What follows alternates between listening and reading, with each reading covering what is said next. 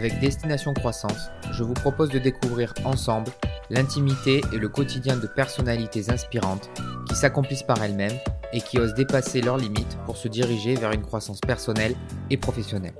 Mes invités sont des entrepreneurs, sportifs ou personnalités influentes de la société civile.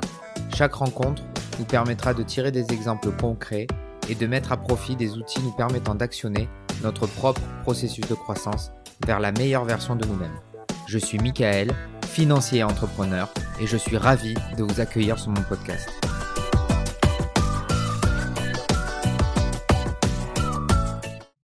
Avant de commencer, je tiens à remercier une nouvelle fois mes soutiens de la première heure, le Centre des jeunes dirigeants, la plus ancienne organisation patronale de France, qui regroupe près de 5000 chefs d'entreprise et cadres dirigeants engagés et responsables à travers la France, et la Jeune Chambre économique, qui rassemble près de 200 000 jeunes citoyennes et citoyens à travers le monde autour de l'engagement pour les territoires par des initiatives d'intérêt général.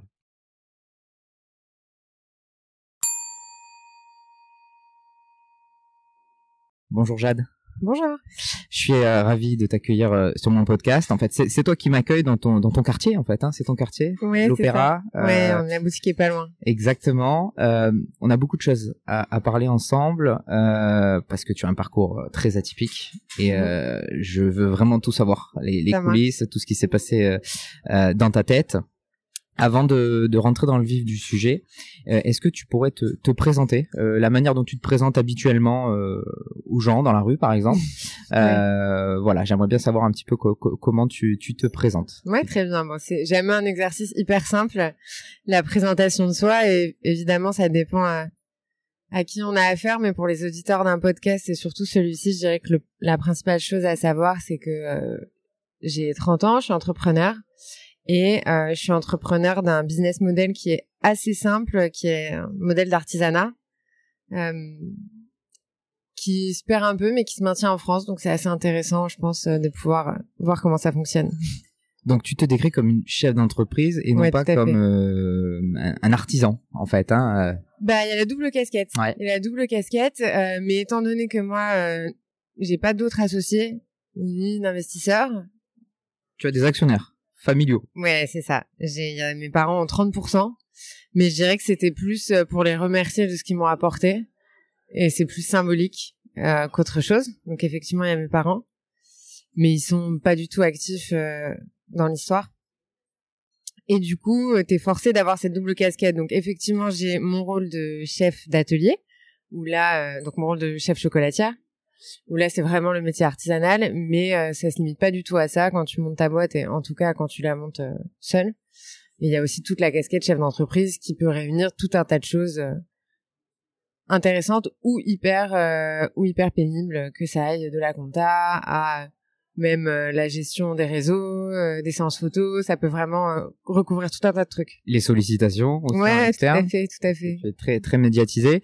et j'en parlais encore ce matin. C'est vrai qu'être chef d'entreprise, c'est avoir des notions à 360 en fait. Hein, Exactement. Ouais. Et c'est, je pense qu'il faut, il faut aussi avoir envie de ça. C'est-à-dire que c'est pas, c'est pas, c'est pas un défaut, mais les gens qui auraient envie de se cantonner à un seul, à une seule tâche, soit il faut s'associer, soit il faut pas être chef d'entreprise et notamment dans mon domaine, donc c'est-à-dire euh, la gastronomie. T'as vraiment deux profils de chefs. T'as les chefs qui veulent euh, être euh, chefs dans un palace ou dans une grande maison et qui peuvent se concentrer exclusivement sur leur rôle de créa et d'exécution culinaire. Et puis t'as ceux qui se mettent à leur compte, qui bénéficient pas des mêmes structures à l'arrière, mais qui justement font des tâches à 360. Donc il y a vraiment deux profils je pense que c'est le cas dans plusieurs domaines. Exactement. Alors l'ADN du podcast, on en parlait en off. Euh, en fait, on essaie de faire quelque chose d'assez chronologique, donc on va faire vraiment un, un bond en arrière et euh, comprendre un petit peu ton, ton environnement familial dans quel autour de quelles valeurs tu as tu as grandi euh, parce que je suis intimement convaincu que euh, ça impacte le parcours qui suit ouais, ouais, tout à fait. et donc c'est ça hein, le, le, le, le, petit le petit secret que j'ai envie de, de découvrir chez toi donc, euh, ton papa euh, est très connu, grand mhm. chocolatier. Mhm. Euh, voilà, j'ai envie de savoir un petit peu comment ça s'est passé, euh, l'éducation. Est-ce qu'il y a eu des, des, des, influences familiales ou pas euh, qui t'ont orienté derrière, des rencontres marquantes, vraiment les, les, coulisses un peu de, de ton parcours jusqu'à aujourd'hui. Ouais. Euh, donc effectivement, je pense que l'environnement familial, ça influence forcément. Moi, la première chose notamment, c'est que mes deux parents, ils ont toujours eu leur boîte. Donc ma mère, c'était dans le domaine de l'audit médical et mon père dans la chocolaterie, effectivement.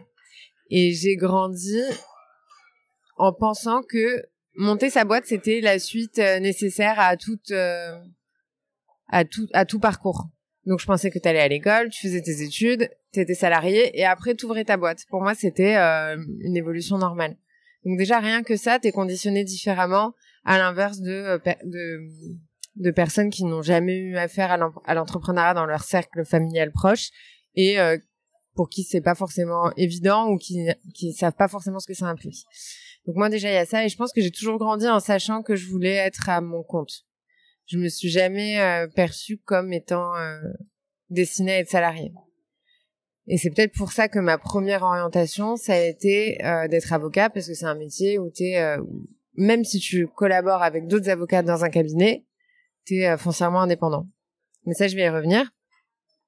Et du coup, mon parcours a d'abord été marqué par ça. Moi, j'étais dans une famille, euh, même si mon père est un artisan, j'étais dans une famille où c'était pas concevable que je fasse pas d'études.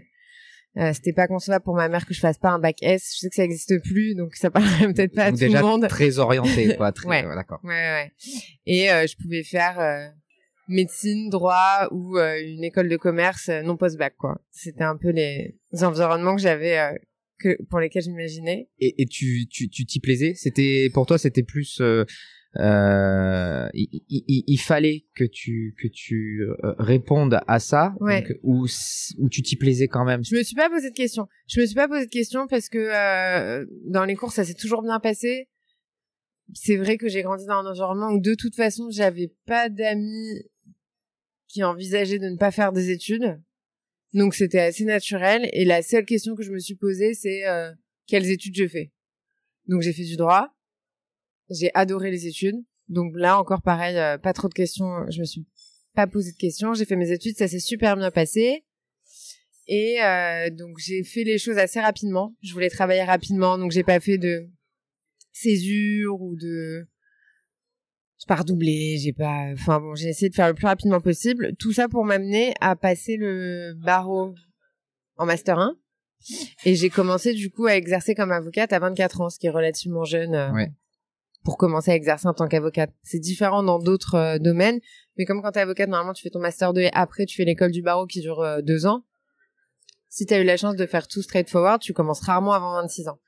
Donc moi j'ai commencé à 24 ans et c'était chouette, mais les questionnements ont commencé à se poser en même temps que je commençais à travailler parce que mon père a commencé à parler de revendre. Parce que euh, comme lui se met, bah, vieillissait, forcément tu te poses la question de l'après. Et euh, la question de l'après, moi n'ayant jamais exprimé aucun désir de rejoindre ce domaine, bah la suite logique c'était de vendre, ce qui est quand même, je pense, un peu l'objectif des entrepreneurs. Bah c'est d'arriver à, trans à d'arriver à transmettre ta société pour pouvoir en vivre euh, tranquillement ta retraite quoi. Et euh, je lisais qu'à à trois ans, tu, Ouais. tu chaussais déjà des, des patins euh, Ouais, à ouais, glace, hein, c'est ça c'est vrai. Ouais, parce que tu as eu aussi un parcours euh, ouais, tout à fait. euh, en sport-études hein, avant d'être d'intégrer le les études de droit. J'ai commencé le patinage artistique à trois ans. Et en sixième, j'ai intégré euh, la sport, le sport-études. Donc j'avais cours le matin et euh, sport l'après-midi. J'ai jamais voulu en faire ma carrière, mais ça forge vraiment le caractère. Pourquoi pas de carrière? Parce que sport-études c'est quand même le, le tremplin. pour- Oui, mais euh, pareil, j'ai jamais pris au sérieux parce que je pense que j'envisageais pas le fait d'être sportif comme une carrière. Euh, l'après, euh, l'après ça, c'est c'est d'être souvent, hein, pas forcément, mais tu peux être souvent coach en patinage artistique ou patineur professionnel. C'était pas des choses que j'avais envie de faire, et je crois que je l'ai vraiment toujours pris comme une respiration en plus. Donc au lieu de juste aller à l'école, bah l'après-midi, euh, je faisais du sport, je voyais mes amis, avec quand même un but. Parce Avec que... un défi, c'est un Ouais, défi plus ça. personnel, c'est ça? Ouais, c'est ça, c'est ça. C'était euh, J'en suis capable. non, c'était plus euh, faire une activité qui me plaisait, mais avec des objectifs. D'accord. Parce ouais. que euh, moi, j'ai toujours un peu fonctionné aux objectifs, donc ça me boostait plus que s'il n'y en avait pas. Et d'ailleurs, maintenant, je fais plus de sport. Parce que oui, parce que tu, l'as fait pendant euh, euh, plusieurs années, je crois Ouais. jusqu'à jusqu'à 15 ans. c'est ça. ça. 15 ans, j'ai arrêté le sport-études euh, parce que j'ai dû changer de lycée. J'ai fait ma petite crise d'ado, donc euh, j'ai eu des notes catastrophiques et la condition pour être maintenu en sport-études, c'est d'avoir des bons résultats scolaires. Comme... Qu'est-ce qui allait pas à ce moment-là? C'est quoi? Rien, j'avais pas envie de travailler, quoi. Rien de hyper classique, je pense. J'avais pas envie de travailler. Euh... Mais le sport, le côté sport à côté. Ouais, le euh, côté sport. Du coup, j'ai arrêté le sport-études, mais je, je, faisais des, euh, je, je m'entraînais tous les soirs. Les soirs, le week-end, le dimanche matin. Euh... Très discipliné. Ouais, ouais, ouais, bah t'es obligé. Hein. T'es obligé euh, quand tu fais une discipline sportive avec un tout petit peu plus de sérieux qu'un simple loisir. T'es obligé. Et puis si si tu l'es pas un minimum, de toute façon, tu vas être un élément perturbateur et on voudra, enfin, dans le cadre sportif, on voudra plus de toi euh, parce que tu déranges aussi les autres du coup. Donc il y a forcément une discipline. Il y a aussi une notion de avec les compétitions de d'apprendre hyper rapidement euh, ce que c'est qu'un classement et de pas vouloir être dernière au classement. Donc je pense que ça forge pas mal et surtout euh, ça ouvre l'esprit à d'autres. Euh, moi, ça m'a ouvert l'esprit à d'autres euh, d'autres types de personnes, d'autres types de personnes. C'était pas le même environnement que celui dans lequel j'ai grandi et c'est bien, je pense, de d'être ouvert sur plusieurs environnements. Ça permet de développer une autre ouverture d'esprit. L'ego chez toi, c'est quelque chose qui est ultra développé. Euh, parce que souvent quand on a euh, on, intègre euh, la enfin le, le, sport et la la discipline la compétition souvent faire faire faire sortir un côté égo alors il y a le bon côté de l'ego il y a le mauvais côté. Chez toi? Alors chez moi je dirais que je dans la si je suis pas première dans ce que je fais je suis pas satisfaite. Tant que je suis pas euh, et du coup peut-être que je il y a des domaines dans lesquels je serai jamais satisfaite mais je vais jamais être euh, contente de moi si je suis pas euh, la meilleure dans ce que je fais. Ça c'est la manière dont s'exprime mon ego. Par contre j'ai pas d'ego dans le sens mais comme en fait je suis rarement satisfaite du coup j'ai rarement de d'ego où je me sens rarement, euh, tu vois. Euh... C'est un combat contre toi-même en fait. Ouais, voilà, c'est pas un combat contre les euh, autres. Je suis génial, euh, D'accord. tu vois. Alors tu peux, hein, c'est des bonnes paroles. Ouais, pour ouais, il y en a, mais c'est pas du tout mon cas. C'est vraiment pas du tout mon cas, et moi je suis plutôt dans. Je suis plutôt assez dure avec moi parce que je suis rarement satisfaite. Moi, ça se manifeste plutôt comme ça. Sport-études, donc tu, tu, tu sors du sport-études et tu rejoins une troupe ouais, professionnel. Exactement, qui s'appelait Rêve de glace. comment ça comment ça se passe ce, ce, cette bascule en fait? Comment tu les tu intègres? Tu es remarqué Ça s'est passé assez naturellement. Franchement, je me rappelle plus trop parce que du coup j'avais 15 ans. Ça s'est passé assez naturellement. Je suis allée faire un casting, mais je sais même plus comment, à Meudon, euh, dans la troupe de Sarah Bitbull et Stéphane Bernadis, qui à l'époque étaient euh, des gros champions. C'est Rêve de glace, hein, c'est ça Ouais, c'est ça. Ouais. Et, euh, et ça s'est bien, ça s'est bien passé. J'ai intégré l'équipe et je pense que c'est drôle parce que finalement c'était assez court parce que j'ai arrêté quand je suis rentrée à la fac, mais c'est là où j'ai mes meilleurs souvenirs parce que j'ai eu des amis que j'ai encore maintenant. Et euh, quand t'as une ambiance de troupe, tu vois, t'as vraiment un truc euh, où tu vis euh, plein de choses euh, en commun et où en même temps, comme il n'y a plus de compétition, même si tu te dépasses au moment du spectacle, t'as un côté vachement plus festif. Donc euh, on a passé des bons souvenirs, ouais, c'était chouette. Là, t'es un peu, t'es un peu semi-pro, quoi. Ouais, c'est ça. Ouais, c'est ça exactement. T'étais semi-pro et là, mm. pas de, pas de velléité, d'attente euh, sur, euh, non, pas de tremplin pour continuer cette carrière derrière. Non, parce que quand je suis arrivée à la fac, donc ma première année de fac, au début, je voulais continuer et en fait, je me suis rendu compte que si je continuais, ça voudrait dire que j'aurais pas une minute de temps perso pour euh, bah, ma vie d'étudiante quoi et et je pense qu'à ce moment-là, je me suis rendu compte que comme c'était pas de toute façon ce que je voulais, je préférais avoir. Euh, ouais, tu le savais déjà, donc pas de regret. Ouais. Voilà. Non, non, non. Le livre, le livre se ferme. On passe à un Hyper autre naturellement. Ouais, ouais. Et tu, tu retiens quoi de cette de cette expérience sport-études, semi-pro au sein de, enfin, surtout que tu étais autour de médaillés de bronze, hein, c'est ça Ouais, ouais, ouais. Qu'est-ce bah, que tu en retires de cette expérience et les apprentissages notamment qui te peut-être te servent encore aujourd'hui? Oui, oui, alors bah, généralement le sport, c'est moi je pense ça apprend euh, à se dépasser et à être exigeant. Ça apprend aussi à savoir intégrer un groupe. Ça c'est plus pour la partie euh, de la troupe, ce qui est hyper important en fait. Je pense aussi à savoir parfois se placer correctement, donc c'est-à-dire euh, tu vois quand tu es dans une troupe et que bah, les, les principaux solistes c'était les fondateurs de la troupe faut aussi parfois comprendre que les gens sont pas là euh, pour toi au premier plan et accepter par exemple que tu fais partie du corps de ballet tu vois c'est aussi un travail mais que c'est pas pour ça qu'il faut moins bien faire ton ton taf. Euh, et je pense que ça c'est important aussi. Donc savoir se placer dans un groupe euh, savoir interagir avec les gens. Créer une, une sorte d'osmose aussi parce que c'est un spectacle c'est la réunion de, des talents de chacun. Ouais ouais et, et, et, tout ce que tu dis, c'est intéressant parce que j'ai l'impression que c'est ce que c'est ce que tu as retrouvé. On, va y venir hein, euh, quand tu as euh, quitté euh, donc le, le métier d'avocat mm-hmm. pour rejoindre ton papa. Mm-hmm. À ce moment-là, tu étais plutôt au second plan. Quand et ouais, ouais, voilà. Donc en fait, on retrouve un peu ces notions de comment s'intégrer une équipe. Ouais, et après, il y, a des, y a des sujets que je voulais voir avec toi, mais on, on va y venir euh, sur euh, ben, comment on gère euh, être fille de. Ouais. Voilà.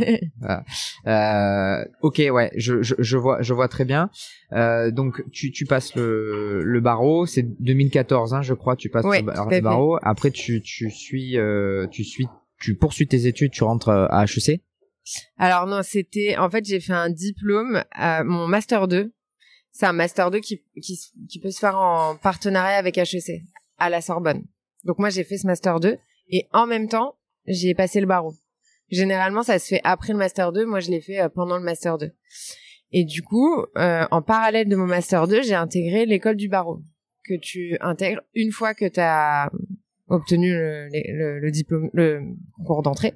Et là, tu as normalement une période de deux ans euh, pour te former et devenir avocate. La, la dominante chez HEC, c'était quoi? C'était euh, entrepreneuriat? Fiscalité. C'est fiscalité. Ouais, fiscalité. C'est un, un, diplôme de fiscalité. D'accord. Complémentaire à, euh, à la fac. Ouais, c'est ça. C'est ça. Ensuite, comment ça se passe? Donc, tu es, tu es diplômé, euh, HEC se termine, et là, euh, tu intègres un très gros cabinet.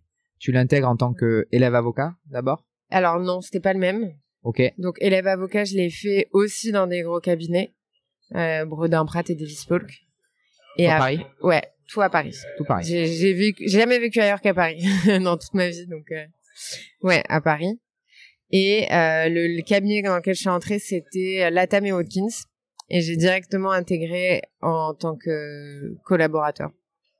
Comment comment s'est passée cette cette intégration? Qu'est-ce que c'est toi qui allais les chercher? On est venu te chercher? C'est une amie à moi qui bossait là-bas et euh, qui m'a dit recrute, euh, essaye de postuler. Et comme c'était un super cab, j'ai postulé et euh, j'ai fait un, un entretien dans un café avec un associé et ça s'est super bien passé et voilà. Ça s'est fait comme ça assez naturellement. Ouais, ça s'est fait naturellement. Ça se fait naturellement et puis au début j'étais super contente parce que euh, la TAM c'est, je pense, c'est un des meilleurs câbles où on puisse être. C'est tout dépend de sa spécialité, mais ouais, c'est américain. Euh, je crois qu'à l'origine, ça vient plutôt de l'autre côté de la, des États-Unis, mais je sais plus quel était le premier bureau mais euh, c'est super quoi parce que oui on travaille beaucoup mais t'as tout qui est mis en place pour pour que tu n'aies à penser qu'à ton taf. Donc dit comme ça ça peut euh, en effrayer certains mais en fait c'est super agréable. Donc euh, quand j'ai commencé à travailler j'avais une secrétaire t'as une salle de sport au sous-sol t'as un rooftop au-dessus t'as un service qui gère les impressions enfin c'est comme dans la série Suits quoi. Ouais c'est ça. Franchement sur le cadre et les moyens qu'on met à ta disposition c'est euh, c'est assez euh, proche de ce qui se passe dans la série Suits, ouais. Mais dès le dès le départ en fait, c'est ça qui est fou, tu vois, parce que euh, dans la série Suits justement, tu peux te dire c'est les big boss du cab. Et en fait là, c'est dès que t'arrives, t'as ton bureau, il y a un jardin, t'as vu sur le jardin, enfin c'est assez c'est assez incroyable. Donc ton intégration se passe très bien. Vous êtes combien de, de, de, collaborateurs et d'associés à Paris? Une centaine. Il y a une centaine d'avocats. Donc il faut à la fois faire sa place. Euh, c'est après je connais bien ces métiers-là aussi, hein, mais t'as as, intégré le département M&A, c'est ça tout de ouais, suite? c'est ça, tout de suite. Ouais. D'accord. Pourquoi le M&A Parce que euh, déjà ça, ça correspondait à ce que j'avais fait pendant mes études, la fiscalité, droit des sociétés. Euh, moi, j'ai un peu choisi cette spécialité à partir de la L3. Euh, moi, à la fac, j'ai fait un, un diplôme qui s'appelle un magistère c'est des diplômes euh, où tu une trentaine euh, d'élèves. Et c'est censé être le meilleur diplôme de la fac en droit. Et en fait, on, te dit rapidement que les meilleurs élèves, souvent, ils font du, du M&A. Mais tu creuses pas. Moi, j'ai pas forcément creusé du coup. Pourquoi Je me suis dit, bah, si les ils vont là-bas, moi je vais là-bas. En plus, c'est ce qui paye le mieux. Donc, tu vois, j'ai. J'ai fait comme ça. Et t'es t'es euh, t'es intervenu rapidement sur des sur des deals. Ouais ouais. ouais tout de suite. conséquent. Ouais ouais tout de suite. Euh, Après bien sûr euh, tu progresses. euh, en T'as appris en faisant niveau. de toute manière. ouais, ouais, ouais, tout à fait. Et euh, mais t'interviens tout de suite sur des îles. Alors au début, je fais des due diligence, euh, de la doc euh, corpo. Mais oh, non, non, ils te mettent tout de suite dans le bain. De toute façon, je pense qu'il n'y a pas le temps de de te former en théorie en tout cas. Exactement. Et puis il y a tellement de cas différents, chaque Ouais, dossier est c'est complètement ça. différent, a ses spécificités, ses problématiques. Euh, est-ce que euh, attends, je, je te laisse boire ton, ton café. Euh, est-ce que euh, tu, tu as un souvenir d'un d'un d'un dossier qui t'a vraiment challengé, une, ou une période un peu marquante au sein du cabinet qui a qui a peut-être été euh, difficile et que tu as surmonté euh, haut la main?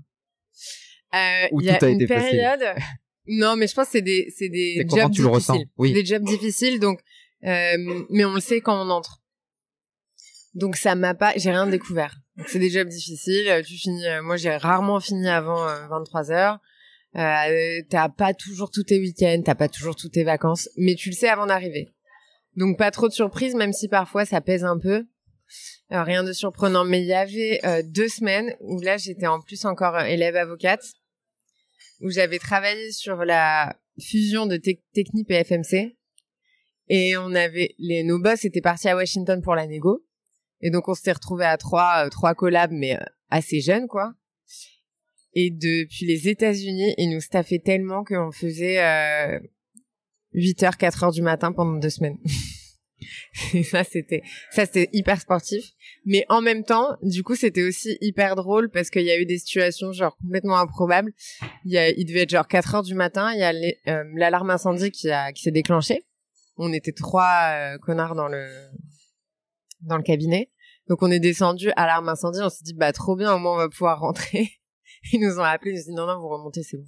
Et vous travaillez avec l'alarme. euh, d'accord, il n'y a pas le feu, d'accord. Euh, ok, ok.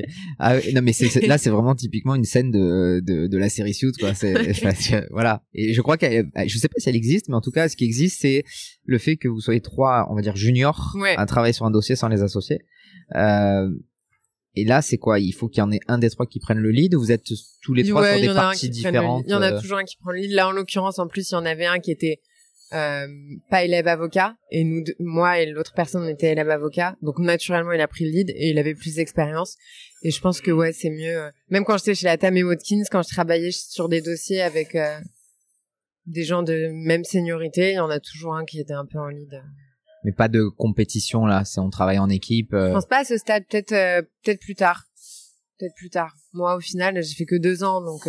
Euh, tu es exécuté, quoi. C'est ça, voilà. Ouais, c'est ça. Et puis t'es plutôt les gens qui sont de ta seniorité, vous êtes plutôt un peu solidaires que euh, que en compète. Je pense que la compète vient après. Quand Bah, en fait, le, fait de terminer si tard avec des horaires vraiment étendus crée une certaine solidarité aussi. Ouais, ouais, ouais. Euh, et toi, comment tu as tu as géré euh, parce que faire euh, 8h 4h du matin pendant deux semaines euh, émotionnellement, euh, Ouais, mentalement, physiquement, euh, Ouais, qu'est-ce que il y avait des petits tips que tu as mis en place, développés pour tenir ou on va dire que c'est le la forme de la jeunesse qui t'a permis de, de Je pense que déjà il y a ça. Il y a une question d'âge, euh, de choses comme ça. Et il y a juste une question. Je pense que c'est une question de caractère. T'as des gens pour eux ça va être complètement absurde et puis t'as des gens ça va être leur caractère de dire ben j'ai un truc à faire, il faut que j'y aille au bout. euh, tant pis j'avance, tu vois. Je- vraiment je saurais pas l'expliquer. en mission, euh, comme en mode mission, mode machine. Ouais, voilà. Et euh, il y a des gens qui, au contraire, ça leur convient bien. Et il y a des gens qui vont pas du tout euh, capter et qui vont dire mais c'est pas possible. Mais en fait, euh, oui, c'est possible parce que c'est ça reste que deux semaines. Euh, bon, ça paraît ridicule ça, mais tu dors quand même à peu près euh, trois quatre heures par nuit, donc t'es fatigué, t'avances beaucoup plus lentement. Et souvent, tu vois, mais il y a souvent des gens qui disent mais euh, c'est bête, il vaut mieux rentrer dormir et euh, tu seras plus efficace. Mais en fait, euh, il y a vraiment pas le temps en fait. Micro sieste, j'imagine que Ouais, peut-être tu ouais, développes ouais. euh, les micro siestes, d'accord. Mais euh, je pense Gestion du stress, une à gestion mort. Ça, c'est le plus important. Dans, dans tout, depuis que je travaille, ce qui m'a le plus aidé, c'est euh, savoir gérer mon stress. Mais surtout, c'est pas, ça veut pas dire que je stresse pas. Parce que je pense que quand tu stresses, c'est un sentiment qui est quand même assez dur à contrôler. Mais euh, pas montrer que je stresse. Et ça, c'est, je pense, euh, Bah, dans ces métiers-là, c'est une force quand même. Ouais, c'est une ouais. force parce que tu es tout de suite catalogué, Ouais, malheureusement. Euh, et, des fois mis de côté ou alors mis sur des dossiers moins stressants et et puis, et qu'est-ce que tu retiens de ces, de ces, alors deux ans, hein, c'est ça, tu restes dans le cabinet deux ans? Deux ans dans le cabinet, ouais. Deux ans dans le cabinet. Euh, tu en as un petit peu parlé, mais qu'est-ce que tu en retires en termes d'apprentissage euh, sur toi aussi? Qu'est-ce que, qu'est-ce que tu as appris sur toi et qui te sert encore aujourd'hui?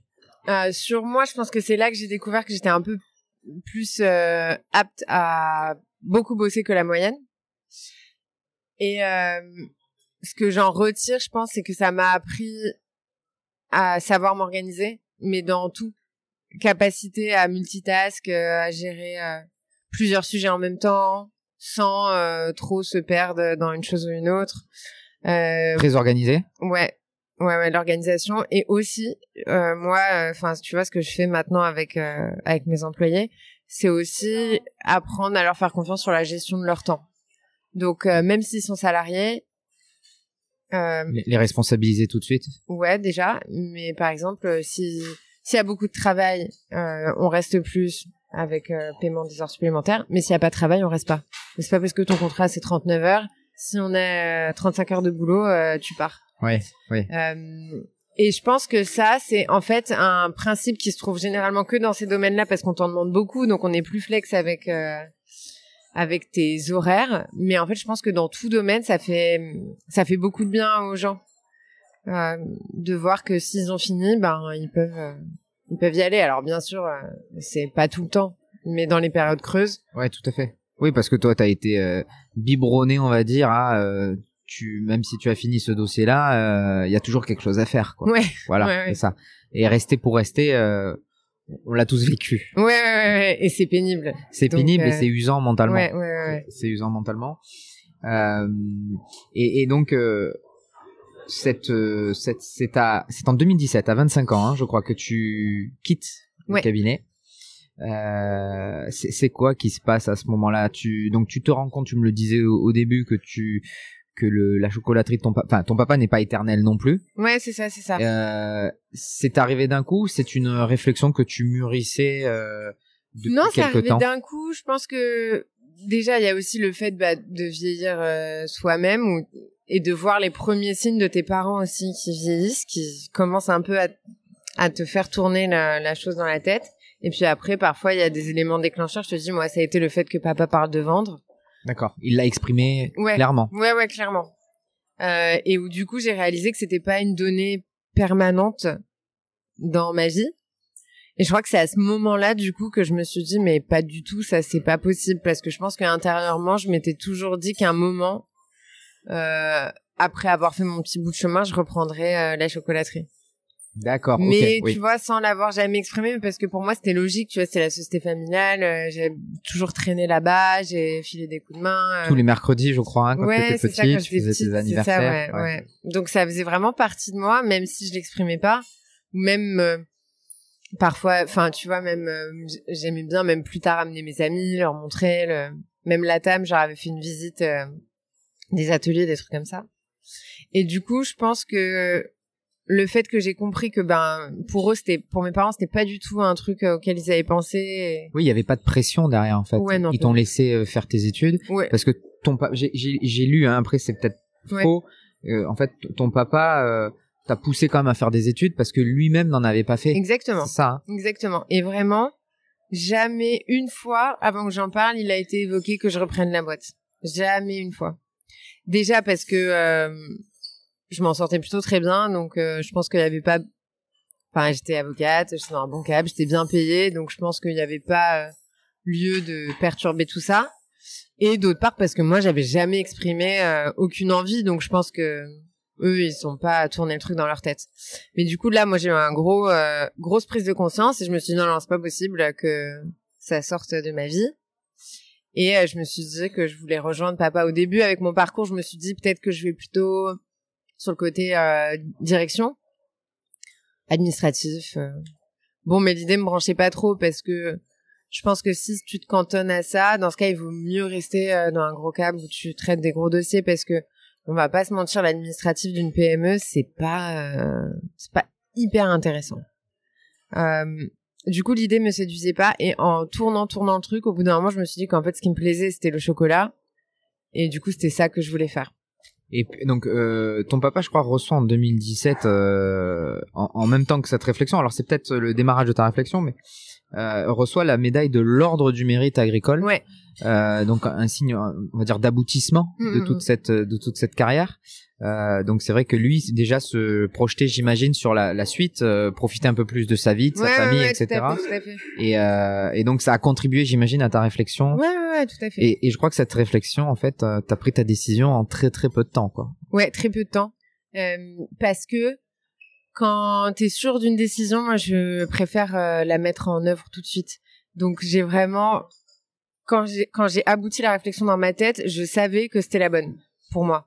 Et du coup, j'ai démissionné. euh, Et tu te souviens le, le moment où d'un coup euh, tu te dis c'est- c'est bon j'arrête et je je me souviens pas du moment précis. En revanche, je me souviens euh, que j'en avais parlé à mon copain en, en mai en lui disant bon bah je démissionnerai euh, après les bonus en janvier. Et en fait, euh, deux semaines après, euh, il y a mon associé qui est passé dans le couloir. je lui ai dit ah au fait je démissionne. Et j'ai pas réussi à attendre parce que je me disais je peux attendre jusqu'à janvier alors que je sais ce que je veux faire. Et je me suis dit un bonus, enfin sur une vie, on s'en fout en fait. donc tu es tu as laissé le bonus de côté c'est Ouais, ça? Ouais. d'accord J'ai pas un, j'ai un rapport à l'argent vraiment comme un truc qui est utile pour faire des choses, mais pas comme un truc qui est utile euh, c'est un moyen c'est pas tu- Ouais, c'est c'est pas ça. ça. qui te drive Ouais, c'est ça. C'est juste ce qui me permet de faire les choses que j'ai envie de faire, mais c'est pas quelque chose que j'ai envie d'amasser, par exemple. et tu t'épanouissais toujours autant dans ton métier ou il y avait un sentiment d'essoufflement de je sais pas pas appeler ça d'ennui mais Non. euh, il y avait pas? Non, franchement, non. Non. Après, euh, par contre, là, depuis que je fais mon métier actuel, euh, et maintenant, ça fait quatre ans, il n'y a pas, il y a pas une fois où j'ai remis en cause la décision, et jamais, quand j'étais avocate, je me suis sentie autant dans mon axe que maintenant. Donc là, vraiment, j'ai zéro doute. euh, et, et cette euh, donc décision de démissionner com- comment a été perçue par par ta famille ton papa? Ouais. euh, de repartir de zéro en fait hein, ouais, je pense qu'ils ont, ils ont beaucoup stressé. Ils ont stressé. Ils Toi, ont toi, tu étais euh. convaincu, animé par cette Ouais, conviction, moi, j'étais sereine. mais pas par la peur du lendemain. Non. Non, parce que je savais dans quoi je me lançais. Donc c'est pas comme certaines personnes qui peut-être se disent euh, je suis RH, je veux devenir euh, psychologue, mais qui savent pas en quoi ça consiste réellement le métier de psychologue. Moi, je connaissais par cœur en fait. euh, je savais tous les défauts du métier, tout ce que ça impliquait. Et même aujourd'hui, tu vois, il y a des choses euh, qui sont hyper euh,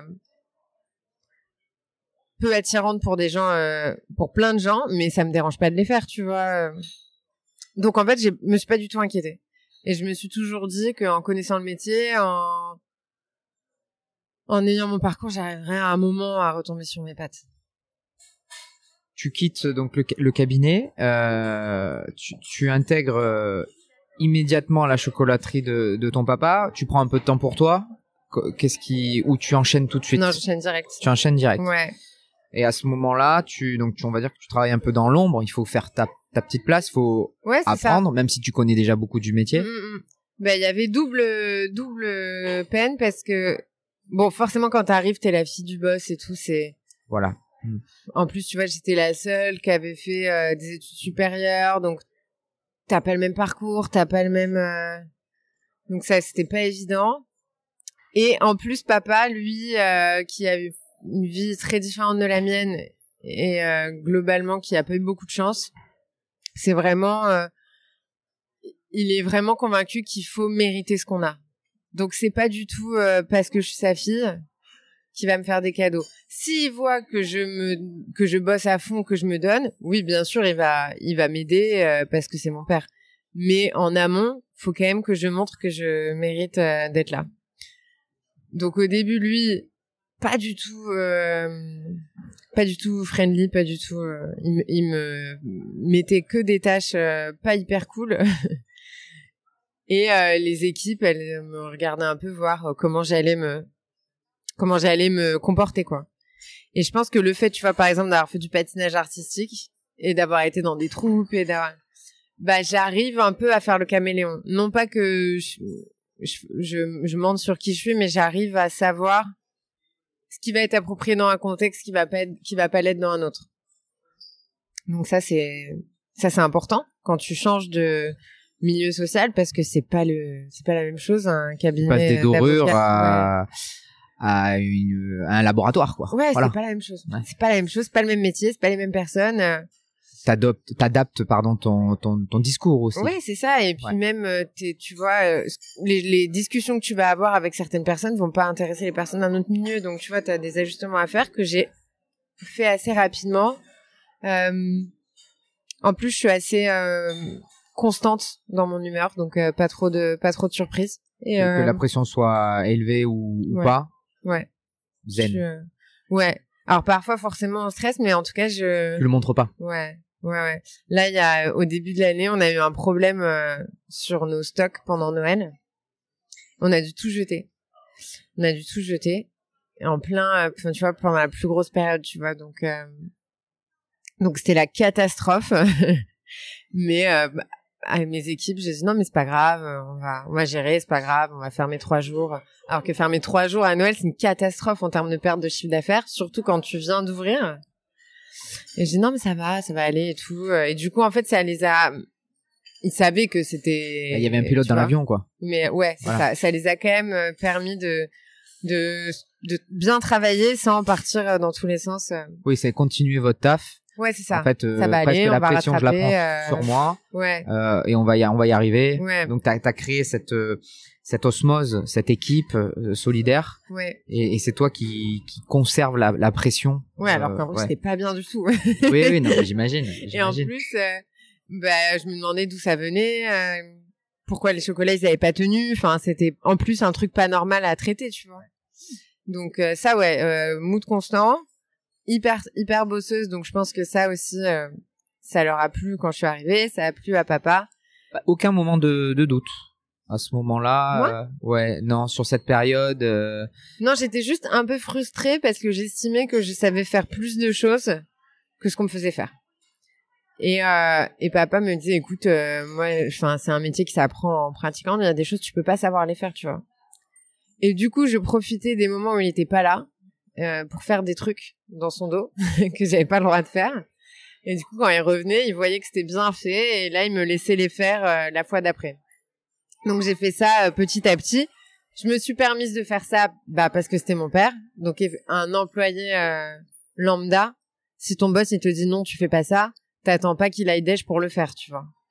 Donc ça euh, si t'es un employé modèle. ouais.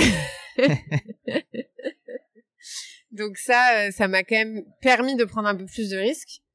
Mais du coup après je pense que les choses se sont faites comme ça et je pense aussi euh, que j'ai une courbe d'apprentissage hyper rapide parce qu'en fait j'avais beaucoup et de soft skills et euh, aussi de, de choses que j'avais déjà faites. Donc j'ai une courbe d'apprentissage super rapide. Et je pense que du coup, même par rapport à l'équipe qui était en place, ils se sont dit euh, ah ouais, elle apprend vite je... enfin je sais pas ce qu'ils se sont dit, on n'en a jamais parlé.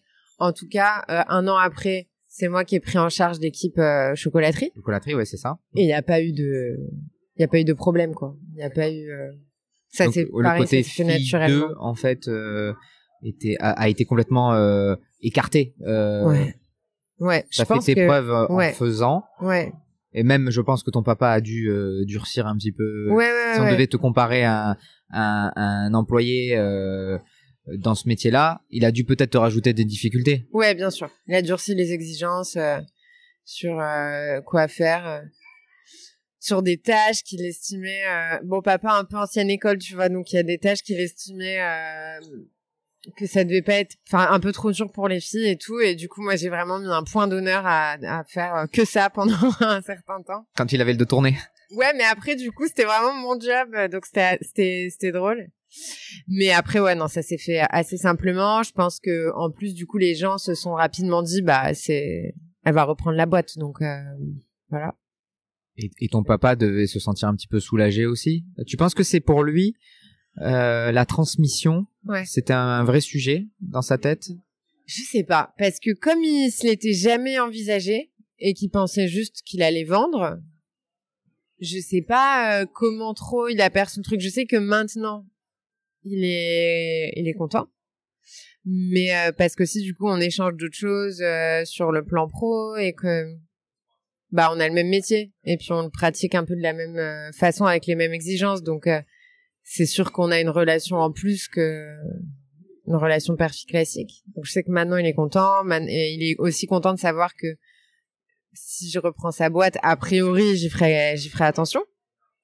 Parce que c'est pas le cas encore. C'est pas le cas encore. C'est pas. Mais tu avais, euh, tu l'as. Enfin, c'est un peu dans tes ambitions de gérer, c'est ça, les deux. Ouais, c'est ça. En fait, moi, je suis rentrée là-bas en me disant, euh, papa, c'est euh, le meilleur chocolatier, c'est le meilleur pâtissier. Moi, je vais être à la meilleure école, c'est le métier que je veux faire, donc il y a aucune raison que je reprenne pas ce qu'il a créé. Et en fait, avec le temps, donc j'ai bossé trois ans là-bas, je me suis dit, enfin, j'ai commencé à vouloir faire des produits qui qui correspondait plus à mon identité. Et en fait, c'est poser la question de savoir est-ce que euh, je modifie ce qui existe, ce qui me semblait pas être la bonne solution, ou est-ce que ben je fais euh, mon univers à moi? Et je me suis dit que pour tout le monde, c'est la meilleure solution, parce que euh, si tu proposes quelque chose de nouveau, le projet il a de meilleures chances d'exister si tu lui donnes un univers rien qu'à lui. et inversement, si t'as enfin un monument comme ce qu'a créé papa, je trouve que euh, c'est dommage et ça on le voit souvent, tu vois les gens dès qu'ils prennent la place de l'ancien, ils veulent le changer pour marquer euh, leur territoire. Et je voulais pas faire ça parce que j'ai un grand respect pour ce que mon père a fait, mais je voulais aussi m'exprimer moi. Donc j'ai décidé de monter ma boîte. Donc ça c'est ce que j'ai fait, j'ai ouvert ma chocolaterie euh, fin novembre. 2022. Ouais, fin novembre 2022. J'ai ouvert ma chocolaterie, mais je sais quand même que je reprendrai la chocolaterie de papa quand il partira euh, à la retraite. Et du coup, euh, j'aurai euh, les deux à gérer, si tu veux, mon espace, mon espace d'expression et puis l'héritage. Et c'est prévu pour quand son départ? Alors on dit souvent qu'il part jamais. Hein ouais, voilà, ah. quand il aura envie. D'accord. Quand il aura envie. Après, c'est pas obligé d'être un départ à 100%, tu vois. Oui, c'est ça progressivement. Ouais, c'est ça. Peut-être qu'à un moment il dira, bah écoute, là, il y a besoin que tu nous aides parce que moi j'ai envie de venir que deux jours par semaine. je sais pas, tu vois. Mais euh, en tout cas, quand j'ai commencé à bosser avec lui, dans deux ans, il voulait prendre sa retraite. Et maintenant, ça fait quatre ans. Et il dit toujours dans deux ans. Ouais, mais, mais je pense que le, le, fait que tu sois là aussi quand même et que tu, tu arrives à t'exprimer au travers de ta propre chocolaterie, je, ils doivent se sentir soulagés et que derrière ils voient que tu as les épaules et que tu es armé pour euh, exactement pour pour ce métier-là, mais aussi en tant que chef d'entreprise pour gérer euh, ce qu'il a ce qu'il a bâti. Donc il y a une certaine continuité. Ouais. Et dans ta tête, tu as déjà un, le plan de gestion de ces deux. Enfin, on va parler de deux entreprises en fait, indistinctes. Ouais. Alors dans un monde idéal, oui. Euh, mais ça se passe jamais euh, parfaitement parce que effectivement la première chose à faire ce serait de fusionner les deux laboratoires de fabrication parce que moi ma plus-value et 90% de mon temps, c'est en fabrication. C'est pas en, c'est pas en direction, puisque comme je le disais, l'administratif dans une PME, c'est pas le plus intéressant. Après, bien sûr, il y a le côté relation clientèle, mais ça, c'est encore autre chose. Mais du coup, moi, 90% de mon temps, c'est là. Comme je peux pas me diviser euh, très facilement entre deux équipes, deux endroits, l'idéal, ce serait de rassembler. Pour rassembler, il faut des, des financements. Euh, donc déjà, tu as ce, ce truc-là, et ça peut être assez lourd des financements pour euh, recréer un laboratoire. Tu sais, c'est quand même une bonne machine. Euh. Et pour l'instant, on a deux laboratoires qui sont bien. Donc parfois aussi, tu sais, tu te dis, et je m'arrange de comment c'est fait. Quand tu quand tu parles de laboratoire, est-ce que vous avez des équipements équivalents ou comme tu, tu, as tes propres créations? Toi, tu travailles beaucoup l'aspect végétal. Ouais, ouais, ouais. est-ce que ça te demande des équipements supplémentaires? Ouais, euh, alors pas supplémentaire. Je dirais euh, parce que comme on est tous les deux des fabrications très artisanales, on a peu d'équipement. En revanche, on a une organisation de travail qui est très différente. Du coup, une disposition des lieux qui est différente. Donc c'est plutôt ça. Euh, c'est plutôt c'est plutôt ça. Mais du coup, ouais, il y a ce, ce biais-là où j'aimerais bien rassembler, mais aussi la société quand je vais la reprendre, je vais la racheter à mes parents. Euh, je vais pas juste euh, juste la récupérer. Oui, ce sera pas un don, quoi. Ouais, non. D'accord. Parce que euh, c'est le travail de leur vie. Et euh, j'estime que c'est normal aussi. J'estime que c'est normal aussi qu'ils puissent euh, vivre tranquillement après, enfin après leur retraite, parce que souvent, tu vois, on conçoit la transmission familiale comme un peu un, un avantage. Mais en fait, j'ai constaté que dans la plupart des cas, en fait, c'est racheté par les enfants. C'est pas juste transmis parce que il y a aussi un aspect où tes parents ils ont cravaché toute ta vie. S'ils n'y avaient pas revendu à toi, ils l'auraient revendu à quelqu'un et ils auraient pu euh, se finir leur euh, leur vie tranquillement. Et il n'y a pas de raison qu'ils soient autant pénalisés. Donc il y a cet aspect-là où je vais leur racheter. Ça va être un investissement financier. À partir de là, il faudra que je vois comment je peux gérer. Euh, les deux, ouais. Les deux. Ouais, parce que ton, ton papa aujourd'hui, donc la partie de ton papa, c'est combien de boutiques? Une boutique aujourd'hui? Deux boutiques. Deux boutiques. Deux boutiques plus une grosse activité en B2B. Plus B2B, d'accord. Ouais. Euh, et un laboratoire. Ouais. C'est ça, d'accord. Et combien de l'effectif? Environ 20. Chocolat, c'est très euh, saisonnier. Donc en fait, parfois plus, parfois moins. Oui, c'est ça. Il faut jongler avec ça. Euh, d'accord. Oui, donc ça, c'est une, vraie TPE en fait à reprendre. Euh, d'accord. Et toi, alors, donc, tu as ouvert euh, novembre 2022 mm. à 30 ans, donc c'est euh, très audacieux. Ouais, c'est cool. Euh, donc, quartier de l'Opéra, on le disait. Ouais, avenue de l'Opéra. Tu es voisin, vraiment voisin de Cédric Grolet. Tout à fait. Donc déjà une exposition assez importante. Pourquoi ce, pourquoi ce quartier? Alors au début, c'était pas un quartier de prédilection. Franchement, dans mon esprit, c'était un quartier très touristique et je pense que ça l'est. Euh, et je crois que quand tu démarres une affaire, en tout cas dans mon domaine, c'est bien de commencer par en créer une clientèle euh, parisienne. Parce que c'est eux qui sont là toute l'année euh, et parce que ça va être eux les bons clients. Les, les touristes viennent quand tu es déjà connu. Et pour être connu, faut avoir une clientèle locale. Donc au début, je m'étais pas dit euh, ce quartier-là. Je savais que je voulais Paris Centre. Je savais que je voulais Paris Centre, je savais que je voulais un atelier à la lumière du jour, pas en sous-sol, parce que je trouve que c'est pénible et pour moi et pour mes équipes. Euh, et je savais que je voulais un bâtiment qui avait du cachet en soi, euh, pas que par euh, le design qu'on allait lui apporter, mais en soi. Euh, et j'avais un agent immobilier qui m'a appelé, qui m'a dit écoute, a un truc qui correspond, enfin qui correspond vraiment à tous tes critères. C'est Avenue de l'Opéra. Je dis non, non, Avenue de l'Opéra, c'est pas du tout ce que je vise. Il y a Agendas, Starbucks, euh, sais pas du tout haut de gamme. non, et il m'a dit, écoute, viens voir quand même. Donc, je suis quand même allée. Il y avait, il y avait pas Cédric Grolet à l'époque. Si, si, si. Il y était déjà. Et mais il y a Pierre Armé aussi pas très loin. Ouais, c'est ça. Et en fait, effectivement, donc tu as mis un peu le doigt dessus. Il y a Pierre Armé qui est au 37, Cédric Grolet qui est au 35 et moi qui est au 33. Ah oui. Et du coup, je me suis dit, ok, avenue de l'Opéra, pas terrible. En revanche, là, l'enchaînement, euh, génialissime. Parce que euh, c'est hyper important, je pense, d'avoir des voisins qui sont sur le même euh, segment que toi c'est pas pour moi de la mauvaise concurrence, c'est plutôt Avenue Montaigne, t'as toutes les boutiques de luxe. Du coup, dans la tête des gens, Avenue Montaigne, c'est euh, boutique de luxe.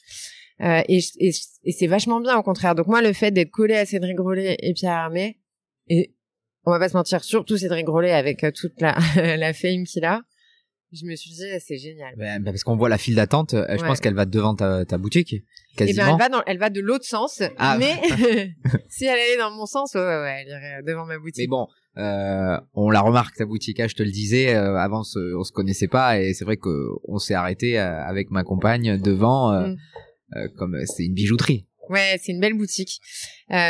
C'est important pour moi, je pense. J'ai toujours quand même accordé une certaine part à, à un côté. Je pense que le côté esthétique est important. quand tu veux te positionner sur un segment luxe, ça fait partie de l'expérience. Euh, mais je voulais aussi une boutique qui corresponde avec moi ce que j'aime, donc euh, un mélange opulent mais épuré, et surtout que ce soit du travail artisanal. Donc euh, toute la boutique a été dessinée et fabriquée par Khaled Kolsi, qui est designer d'objets. Et il a fait avec son équipe les dessins et toute la fabrication à la main. Donc c'est que du bois et du verre. Toute la boutique c'est du bois et du verre. Et je trouve ça génial de voir que le travail de l'homme peut donner ce côté aussi précieux à des matériaux euh, assez simples. Je veux dire, on n'a pas utilisé de marbre, on n'a pas utilisé de... C'est vraiment des matériaux hyper simples et puis c'est euh, le travail quoi qui a rendu ça. Donc je trouvais ça chouette. On retrouve euh, le côté le côté froid un peu du, du patinage. Absolument. ouais ouais, ouais c'est vrai. c'est pas quelque chose au début que j'ai volontairement voulu. Euh, mais dans les faits, tu vois, quand on a avancé avec Khaled, au bout d'un moment, il me dit en fait, euh, tu nous as fait une, tu nous as fait une patinoire quoi. Genre, c'est vrai qu'il y a beaucoup de blanc, beaucoup de, de, de, choses brillantes, et il y a l'opulence qui est ramenée par euh, le mobilier qui est qui est doré. Donc comme ça, ça peut quand on dit, ça peut paraître un peu too much, mais en fait, c'est très très raffiné. je trouve que ce qui a été fait, c'est c'est assez chouette. Après, ça plaît pas à tout le monde parce que c'est aussi très épuré. Mais de toute façon, faut se positionner dans, dans ce qu'on fait. Et puis ça raconte un peu aussi ton, ton histoire, quoi. Ça retrace un petit peu tout ce que toutes tes expériences passées. Ouais, ouais, tout tu vois, le patinage, euh, les dorures. Alors, il y a, je crois, euh, tu, tu, ton, ton produit principal phare, on va dire, mm. c'est le, le, chocolat en forme de pyramide, c'est ça? Ouais, c'est ça. Et tu le disais justement, en fait, euh, tu veux euh, vendre premièrement aux Parisiens mm, mm, et après aux, aux touristes, euh, parce que tu, tu recomposes un petit peu les, les, les monuments et notamment on voit le, le, la pyramide du Louvre. Ouais. Euh, et le côté dorure aussi, c'est ce qu'on retrouve euh, par exemple sur l'obélisque de la, de, la Concorde, hein, c'est ça Tout à fait. c'est ce que tu veux reproduire, c'est ça bah, C'est ton ADN. On ne produit pas les monuments parce que ça, ça fait un peu kitschouille quand même. Oui. et une, une, certaine forme. Euh, en fait, la, la forme pyramidale, c'est effectivement inspiré de la pointe de l'obélisque de la Concorde qui a qui est toute dorée et qui est pour moi ce qui m'a toujours attiré l'œil quand j'étais petite mais ce qui m'a séduit aussi dans cette forme c'est le côté euh, où vraiment ça fait entrer le chocolat dans la troisième troisième dimension. Généralement un chocolat c'est plat et tu regardes du dessus. Et nous là il y a quatre faces que tu regardes un peu, euh, tu regardes tout autour quoi. Et je trouve que ça fait un peu passer le le chocolat. on dirait les gens ils le regardent comme c'était une petite pierre. Et ça, ça m'a plu. Et puis aussi le côté, euh, on a travaillé pour que les quatre faces soient réfléchissantes un peu, ben, comme un comme un verre, quoi. Donc euh, c'est surtout ça et un petit clin d'œil à Paris, ouais, mais discret, euh, qui est euh, moi ma ville dans laquelle je bougerai jamais. Je suis née ici. Et, et ce côté pyramide, donc l'Égypte, tu as il y a, quelque chose y a, avec l'Égypte qui a... bah, en fait ce qui est intéressant dans cette forme mais ça c'est pareil c'est des choses que que j'ai plutôt constaté après c'est qu'il y a ce côté un peu qui reprend un, un monument parisien, mais il y a aussi un côté très tourné vers le monde parce que en fait, il y a beaucoup de gens à qui ça fait plutôt penser à l'Égypte et à juste titre d'ailleurs puisque l'obélisque a été ramené d'Égypte.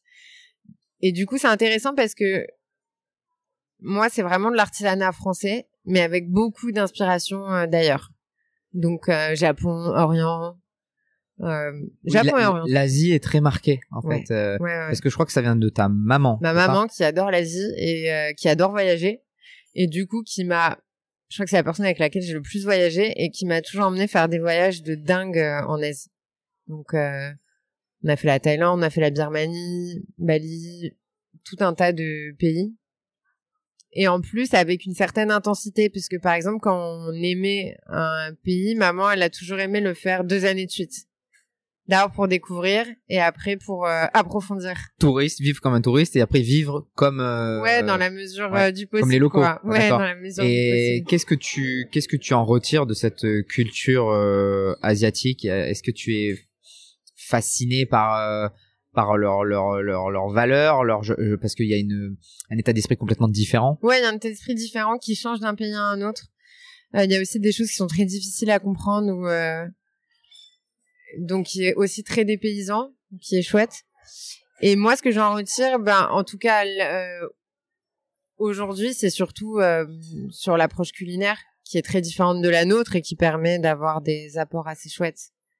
Euh, de toute façon, moi, ma culture aujourd'hui, elle doit pas que, mais elle doit principalement être gastronomique pour pouvoir justement alimenter des choses. Et je pense que des pays comme l'Asie, qui ont une approche très différente, ils ont beaucoup de choses à nous à nous apporter en tout cas pour nous surprendre par rapport à ce qu'on connaît quoi. Donc tu ouvres ta boutique, 60 mètres carrés, je crois, ta boutique. Ouais, c'est ça. À peu près. Euh, tes parents sont actionnaires à 30%. Comment comment se passent les débuts euh, Tu tu avais un, matelas financier pour réaliser les premiers investissements? Alors j'avais mis de côté euh, 100 000 euros pendant que je travaillais. Euh, mes parents ont mis 50 000 euros. Et après j'ai fait un prêt à la Société Générale de 500 000 euros. Voilà. Donc euh, l'apport, bah, il était nécessaire pour faire le prêt. L'apport de mes parents, euh, ça m'aidait et ça leur faisait plaisir. Et après, euh, financement bancaire. Je voulais être euh, indépendante. Euh, je voulais pas d'investisseurs non silencieux, quoi. Donc le prêt bancaire, c'était la meilleure, la meilleure option pour moi. J'avais pas envie de faire de concessions. J'avais pas envie de rendre compte, de donner des comptes à des gens. Euh, donc voilà. Après, tu as des bonnes mensualités, donc il faut oui, délivrer as, tout de cette suite. pression financière euh, déjà. Euh, tu viens à peine d'ouvrir. Euh, ouais. Et, et, et raconte-moi un petit peu l'ouverture, la, journée d'ouverture. euh, ou et les, et les jours qui se sont suivis comment ça se passe? Comment comment comment en fait tu as abordé cette stratégie d'ouverture, notamment en termes de communication? Ouais, Tu touches un peu aux réseaux sociaux. Je crois que c'est ce que tu as développé un peu chez ton papa aussi. Tu avais la main un peu sur les réseaux sociaux. Oui, mais euh, en fait, c'est pas mon domaine. Mais papa, c'est tellement pas le sien que juste le fait d'animer un, un, Instagram un peu euh, un peu simplement quoi, quelques jolies photos. Surtout à l'époque, c'était encore les photos. Maintenant, c'est les vidéos, c'est différent. Donc c'est vrai que je m'étais acheté un joli appareil, je faisais des jolies photos, euh, je faisais trois publications par semaine pour euh, papa. Et donc ça, c'était chouette quoi. Après, euh, papa était déjà super établi. C'est difficile de mesurer l'impact des réseaux sociaux, à part pour des gens comme Cédric Grolet, où il y a, où lui, il y a eu un réel buzz. Mais je pense que dans le cas de papa, qui, est, qui avait déjà une notoriété, qui a pas particulièrement buzzé, ça a juste donné une jolie vitrine. Parce que quand les gens ça cherchent, modernise un petit peu. Oui, voilà. On tombe sur une jolie page. Euh, voilà. Du coup, moi, effectivement, je m'occupe de mes réseaux sociaux. Je considère que je fais euh, le minimum, dans le sens où, euh, pareil, je me fais une jolie vitrine, mais je sais en, en l'état que j'ai pas de contenu susceptible de devenir viral. C'est pas une stratégie sur laquelle j'ai ni le temps, ni forcément envie de mettre les moyens dedans, parce que c'est des stratégies qui coûtent cher, et je sais pas si ça correspond à mon ADN. Euh, donc c'est une chose où je sais que je dois développer, mais c'est pas forcément ma priorité. Moi, ma stratégie de, de, communication, je l'ai faite euh, via Emmanuel Gilardo, qui est une attachée de presse, qui est l'attachée de presse de papa, que je connais du coup depuis 2008, euh, et en qui j'ai non seulement une entière confiance, mais aussi je sais qu'elle sait ce que c'est que de vouloir se positionner dans le luxe, euh, dans la food. Parce qu'il y a des gens pour qui c'est même pas deux mots qui vont ensemble. Donc c'est difficile de faire passer ça. C'est ça parle pas à tout le monde. Ça parle pas à tout le monde le fait euh, euh d'acheter des super produits, de pas utiliser euh, d'arômes, de colorants, de produits artificiels. Même si bien sûr euh, quand tu le dis comme ça, t'as l'impression que ben si ça préoccupe tout le monde, mais en fait dans les faits tu vois que ben pas du tout. du coup d'avoir quelqu'un qui comprenait comme ça c'était important pour moi. Je pense à un côté un peu à l'ancienne puisque je suis quand même pas de la génération Z, donc pour moi la presse média, c'est encore le premier vecteur de. On revient un petit peu aux fondamentaux. Ouais, c'est ça, de bonne information et euh, et de gages de qualité, tu vois, parce que c'est quand même des journalistes en fait, donc euh, donc t'as pas la même valeur ajoutée.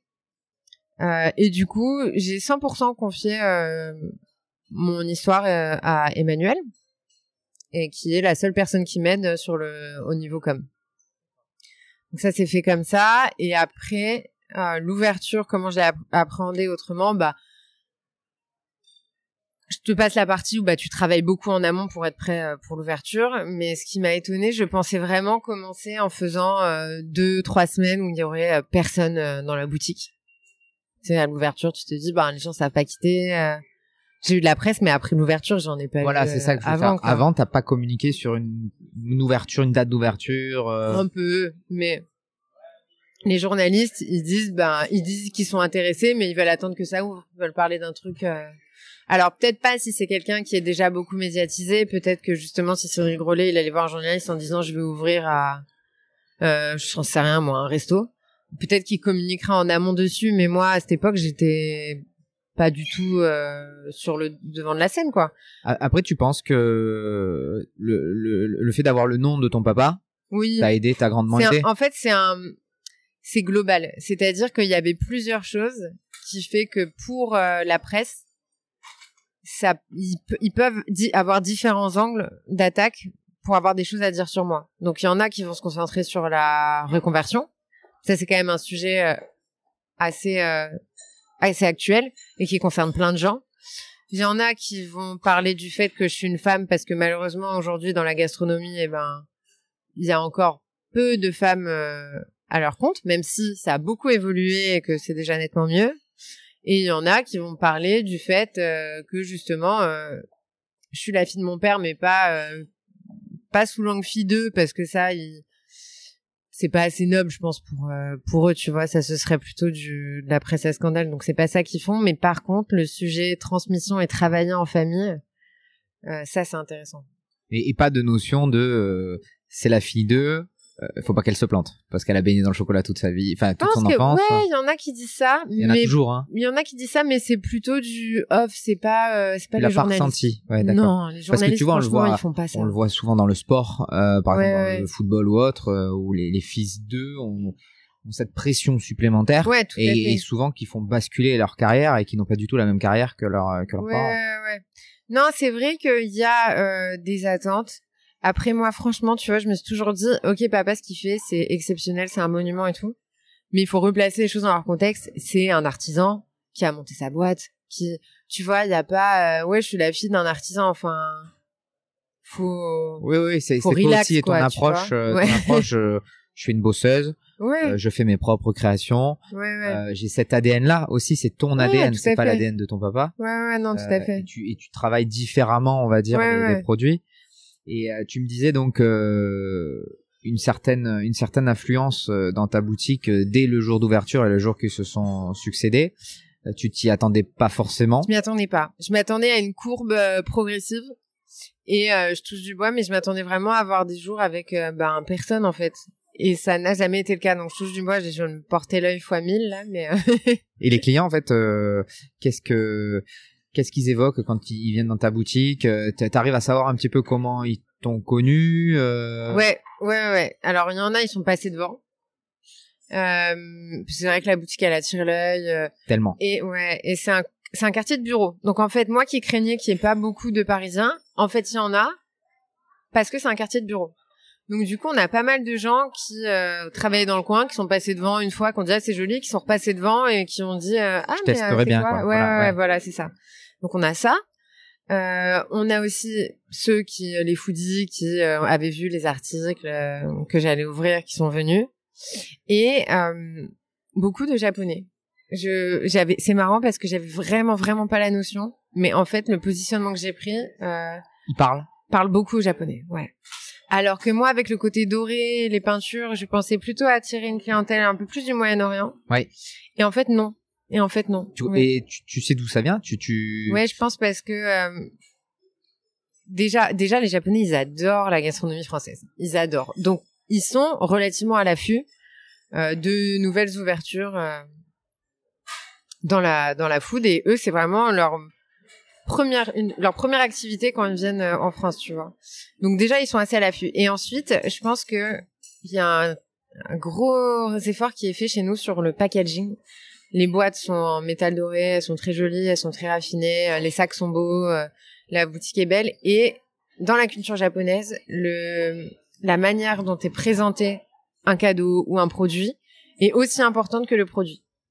Donc je pense que ça, ça les touche. Et la dernière chose, c'est que mes chocolats, ils ont une de leurs particularités, c'est qu'ils sont de très petite taille. Ils sont beaucoup plus petits que des chocolats classiques. Euh, parce que moi, je trouve que ça permet d'en goûter euh, 10, euh, 15 à la fois. Et je trouve ça vachement plus festif et vachement plus sympa que d'en manger 2, 3 et Sans que ce soit écœurant, voilà, c'est ça. Ouais. Et, et aussi, est-ce qu'il y a à la manière dont tu travailles le produit, les matières premières, est-ce que tu, tu penses que c'est aussi quelque chose qui est recherché par les, par les Japonais? Eh ben, je sais pas trop parce que euh, les Japonais parlent pas très bien français et pas très bien anglais et du coup on a du mal à échanger. En tout cas, euh, ils aiment beaucoup le fait qu'il y ait plein de saveurs différentes. C'est une de nos spécificités aussi, c'est qu'on fait beaucoup de d'associations de saveurs. Euh, alors je dirais pas forcément original, mais en tout cas euh, pas attendu avec le chocolat. Et ça, ils aiment beaucoup. Mais après, c'est vrai que j'ai pas beaucoup beaucoup échangé avec eux. Je crois qu'ils aiment bien les choses raffinées. Moi, j'essaye toujours de faire des choses raffinées dans ce que je fais. Euh, je pense que les, les- ouais, le raffinement, c'est un, un sujet qui me touche beaucoup. Tu vois, genre euh, dans tout ce que j'aime, ce que c'est ce que je vais regarder en premier. Ouais. Et dans tes, dans tes chocolats, tu intègres beaucoup de saveurs du monde. Ouais, ouais. Euh, Donc ça, ça retrace un peu tous les voyages que tu as pu faire avec ta ça maman. retrace les voyages. Ça retrace aussi euh, le fait, je pense, d'habiter dans une capitale comme Paris, où on a la chance d'avoir accès à plein de choses aussi, et on s'en rend pas toujours compte. Mais euh, donc ça retrace tout ça, et ça retrace aussi le fait que depuis que je suis petite, euh, la gastronomie c'est un de mes intérêts euh, principaux. Et du coup, je suis toujours en quête de De l'excellence aussi, de Ouais, l'excellence aussi, produit, tout à fait, De la matière première. Ouais. Parce que Et ouais. maintenant, j'ai moins ça, mais quand j'étais plus jeune, du coup, j'avais un décalage énorme avec mes amis. C'était, c'était vraiment, ça me faisait bizarre parce qu'il y avait des choses que j'ai l'impression que tout le monde connaissait, qu'ils avaient jamais mangé, euh, et sur une connaissance produit. Alors maintenant toujours, mais comme les gens aussi euh, prennent de l'âge et euh, découvrent des choses, un peu moins. Mais quand j'étais, euh, bah quand j'avais 25 ans, c'était, c'était vraiment, enfin la différence de connaissances, elle était impressionnante. Et c'est toi qui fais tes, tes, tes, les propres voyages pour aller à la rencontre des, des fournisseurs, des, des, des cultivateurs. Certains, ouais, certains. Après, il y en a d'autres. On a la chance que ce soit eux qui viennent à nous, parce que ben malheureusement, on n'a pas. Enfin, en tout cas, moi, j'ai pas le temps de de passer euh, mon temps à tourner à tourner dans les pays. Mais certains, ouais. En fait, je pense que de toute façon, les produits, c'est évidemment il y a le produit, mais il y a aussi un peu la rencontre de de, de personnes, quoi. Oui, c'est ça. Donc euh, c'est un mélange des deux. Et donc ça fait ça fait pas un an que que tu as ouvert la boutique. Euh, Raconte-moi un peu certaines péripéties, euh, les, les, grosses galères comme les, les, les journées que tu t'attendais pas avec, je, je, sais pas moi, un certain un succès, une mm. récompense, quelque chose, euh, les pics hauts et les pics bas, quoi. Ouais, ouais. Bah, la plus grosse galère, c'était effectivement ce souci qu'on a eu sur le stock. En fait, on a eu un, un problème de dégâts des eaux. Alors que, bon, on venait de faire les travaux, peu importe. On a eu un problème de dégâts des eaux, et ce qui fait que ça a créé une, une humidité, euh, comme par hasard dans la salle de stock des produits finis. Ce qui fait que, ben, les produits étaient tous foutus, quoi. Et du coup, avec un stress monstrueux de se dire, bon, déjà, j'ai plus de stock. Ça représentait quoi en termes de, de quantité? Je sais même pas, mais euh, beaucoup. Combien de jours de vente, par exemple Une semaine. Ah oui, donc c'est pas rien, surtout dans cette période-là. Ouais, euh... ouais, ouais, à cette période-là où t'es déjà toujours dans le rush, donc t'as déjà jamais assez de temps. Et t'es au max de la production. Et t'es au max, ouais. Donc euh, ça, avec ce truc-là de se dire putain, fais chier, je jette, et en plus euh, je perds du chiffre d'affaires, mais surtout avec le stress de se dire, je fais quoi avec mon problème d'humidité? Parce que si t'arrives pas à le traiter, j'aurais, enfin c'est. Et donc là, dans, dans ces situations, il faut vraiment prendre sur soi et réussir à se dire, euh, bon, ok, on est en 2023, bien sûr, on s'est traité tous les problèmes d'humidité, et euh, on va fermer trois jours, mais c'est pas grave. Dans la vie, euh, trois jours de chiffre d'affaires, c'est pas grave. Et on va euh, tout reproduire, quoi.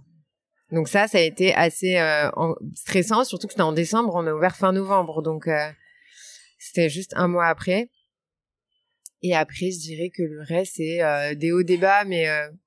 Il y a une journée qui t'a marqué, à mise à part celle-ci, non. Ou, un, un, client particulier, euh, une commande particulière. Une chose qui m'a qui m'a beaucoup marqué, c'est euh, moi, moi je suis toujours donc la l'atelier est derrière la boutique. Toi tu es dans l'atelier? Ouais, moi je suis dans l'atelier. T'es jamais, euh, enfin jamais. T'es pas en boutique.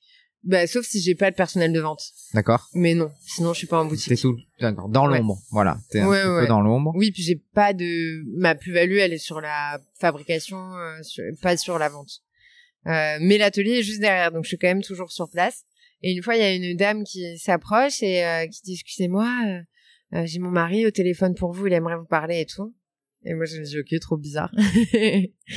et en fait, c'était Philippe Conticini qui m'a, qui voulait m'appeler personnellement pour me féliciter. Il m'a dit que c'était les chocolats les plus fins qu'il ait jamais goûté. Et voilà, j'étais trop fière. Parce que vous êtes cinq, cinq employés aujourd'hui, un peu plus? J'en ai, alors, j'ai euh, en prod un mi-temps, deux temps plein, un apprenti. Et en vente, j'ai deux apprentis et un temps plein. Donc sept, plus moi, huit. Ça à des périodes de, creux, on va dire, et en, et en pic Bah pour l'instant, c'est l'équipe qu'on a eue depuis le début. Ouais, pour l'instant, c'est l'équipe qu'on a eue depuis le début. Euh, peut-être l'année prochaine, il faudra justement renforcer l'équipe au moment des, des grosses périodes. Mais pour l'instant, c'est cette équipe. Est-ce qu'on aurait oublié de parler de quelque chose qui te tient à cœur? Je sais pas. Souvent il y a cette question, mais souvent je sais pas quoi répondre, donc je vais dire non. ouais, bon, j'ai essayé de tout aborder avec toi. Euh, après, sur des, des, des, des, questions un peu plus euh, personnelles, euh, est-ce qu'il y a, c'est quoi, c'est quoi qui te qui te drive? Alors, euh, c'est pas l'argent. L'argent est un mm. moyen. Euh, c'est quoi? C'est la passion du du produit? C'est la satisfaction du client? C'est quoi? Aujourd'hui hein? Ouais, c'est un mélange parce que les choses elles sont imbriquées entre elles. Euh, donc effectivement, moi j'ai envie de proposer euh, les produits que je considère comme les plus aboutis. Alors parfois malheureusement, euh, enfin il y a, toujours un travail à faire, donc il y a ça. Et puis oui, t'as envie qu'il y ait une bonne réception du public. moi, ce que j'ai vraiment envie, c'est d'avoir une affaire qui marche c'est mon objectif numéro un. Et quand je dis qu'il marche, ça veut pas dire euh, qui se bat pour être à l'équipe. C'est quelque chose qui marche bien, où les employés sont bien, bonne rémunération parce que tu peux te le permettre. pour moi, mais pour les employés surtout. Tu vois, c'est important. C'est des, entreprises où les rémunérations sont assez faibles dans la bouffe. Tu te payes toi aujourd'hui? Non, non. Toujours pas. Pas encore. pas encore. donc, donc ouais, non moi mon objectif c'est ça, c'est que ça tourne bien. Et si ça tourne bien, bah ça veut dire que ça plaît à des gens, ça veut dire que quelque part t'as fait un truc bien. Après, euh, toujours des gens qui vont pas aimer, il y aura toujours des choses à améliorer, mais euh, voilà. Donc aujourd'hui tu as le tu as le tu, as un regard bienveillant de, de, tes parents sur ce que tu fais. Euh, ouais, ouais, ouais, ouais, Un encouragement au quotidien. Oui, oui, ouais, ils sont ils sont euh, ils sont contents, ils sont fiers. Après, ils ont eux-mêmes leur affaire, donc ils ont déjà plein de travail euh, sur leur assiette, donc. Euh. Mais euh, mais c'est cool, c'est cool parce que du coup, on peut chacun parler de son affaire, chacun se plaindre quand on a envie. c'est sympa. C'est comment tu t'améliores au quotidien? Bah ça c'est hyper simple, hein. il suffit juste de pas. Alors sur tous les aspects, hein. Ouais ouais ouais. Il suffit justement de pas avoir trop de, de mauvais égaux. Euh, moi je sais que c'est pas parce que euh, c'est moi euh, la chef d'entreprise que euh, je que je suis parfaite, tu vois. Donc en fait, quand j'ai des choses où je vois que ça aurait pu mieux se passer, j'essaye de voir comment ça aurait pu être de mon impulsion que ça se passe mieux. Je pense juste savoir prendre du recul sur soi et surtout, je pense, bah après, il y a des gens qui vont être en désaccord, mais je pense que le fait d'être pas souvent satisfait de ce que tu fais, ça te permet aussi de donc remise en question progresser. tout ouais. quasi quotidien. Ouais. Après euh, peut-être que sur un plan de développement perso, c'est pas bien, je sais que c'est pas dans les tendances actuelles, mais je pense que c'est aussi le meilleur moyen pour euh, se remettre en cause parce que si tu passes ton temps à te répéter euh, euh je suis la meilleure, je suis la meilleure, je suis la meilleure, ben tu vas jamais évoluer, tu vois. Hmm. D'ailleurs sur la partie dev perso, tu c'est quelque chose qui est ancré dans dans ta vie, tu as des des petits tips au quotidien qui je suis pas non je suis pas, bonne en pas branché je suis pas bonne en développement personnel parce que mon développement personnel en fait pour moi il passe par mon travail. C'est le travail d'accord. Ouais donc en fait euh, bah, c'est une forme de méditation parce que alors, je, vais essayer de retrouver la phrase mais tu dis et je l'ai marqué parce qu'elle m'a moi je suis assez branché dev perso donc euh, ça me parle. Euh, tu dis que tu dis que tu aimes prendre le temps du beau car il apaise l'âme. Ouais c'est vrai Ouais, ouais, Donc c'est ta forme de méditation à toi en fait. Bah en fait, c'est vrai que je suis convaincue, tu vois, par exemple, euh, que si tu évolues dans un environnement où on te montre euh, de la beauté, mais je parle pas euh, de la beauté physique de quelqu'un, je parle plus généralement, tu vois, même le fait d'habiter à Paris, dans le centre de Paris, avec les monuments, les immeubles qui sont incroyables, ou d'habiter dans une cité qui est pas jolie, t'as pas la même perception du monde. Et je pense que c'est vrai pour tout, tu vois, mais dans la mesure du possible, pareil, mes employés, j'essaie de leur donner un beau cadre de travail. C'est pas parce que c'est les cuisines que euh, on doit pas les montrer, que ça doit pas être maxi propre à une, on travaille tout le temps de la bouffe, donc c'est sale. Bah non. Je garde un, un environnement propre et t'as envie du coup que ça reste propre et de faire des belles choses. Et je pense que c'est vrai euh, pour tout. Donc j'essaye dans la mesure du possible que tout soit agréable à la vue et euh, et à l'écoute mais euh, bon, après, euh, parfois on fait pas euh, tout ce qu'on veut comme on veut, mais ouais, c'est vrai que ça, je trouve ça important. Et plus généralement, même pour revenir sur le côté méditatif, c'est vrai que moi, quand je travaille, j'ai pas du tout la notion du temps qui passe. Je suis vraiment absorbée par ce que je fais, mais sans notion de stress. Juste, je le fais et je sais pas, mes journées se déroulent, tu vois, c'est assez.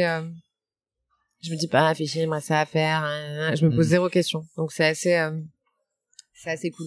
Mais développement perso à côté, non, ceux qui ont besoin de faire tu vois des choses à côté pour euh, pour se centrer sur eux-mêmes pour euh, bah c'est top. Euh, j'avoue que moi en dehors j'ai quand même rapidement quand j'ai un peu de temps j'ai rapidement tendance à me dire trop bien comme ça je vais pouvoir penser à des nouveaux trucs tu vois. D'accord. Mais toujours orienté travail ouais. tu, tu, tu pratiques un sport en particulier aujourd'hui? Le patinage artistique, c'est terminé? Ouais, ça prend trop de temps. Ils sont trop loin les patinoires.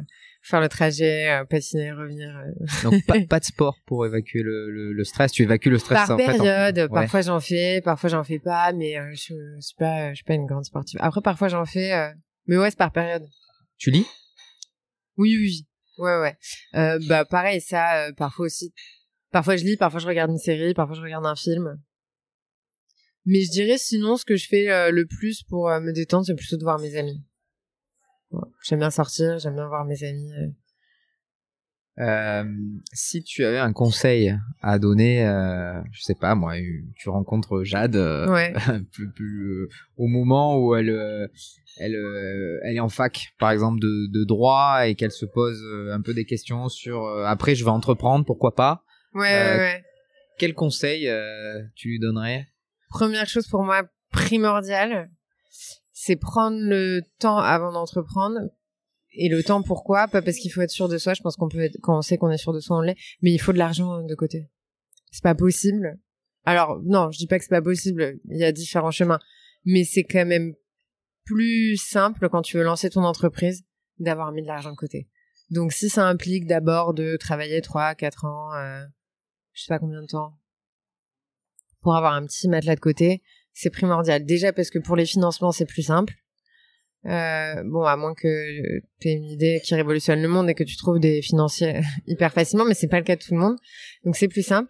Euh, et aussi parce que, ben, par exemple, tu vois, on disait là en ce moment, je me paye pas. Ben, si t'as pas mis un peu tout de côté, Comment ça, tu vis cette période euh, C'est pas pas de stress pour toi aujourd'hui parce que t'as un matelas à côté. Pas un maxi gros matelas, mais euh, pas de stress parce que euh, déjà j'ai la chance euh, de pas être toute seule parce que je suis en couple avec quelqu'un qui me soutient euh, 100%. Donc euh, je, si euh, tu vois là, moi j'ai beaucoup moins participé aux dépenses communes que lui. Donc déjà ça c'est chouette. Bon ça c'est une question de rencontre. Hein. Ça malheureusement euh, on peut pas tous avoir Mm. cette chance là.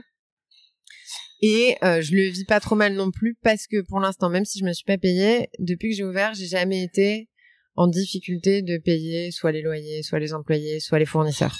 Donc ça t'apporte un truc assez, euh, enfin ça t'apporte une certaine sérénité. Alors que je pense que si euh, j'arrivais pas à payer, là je serais en panique euh, totale.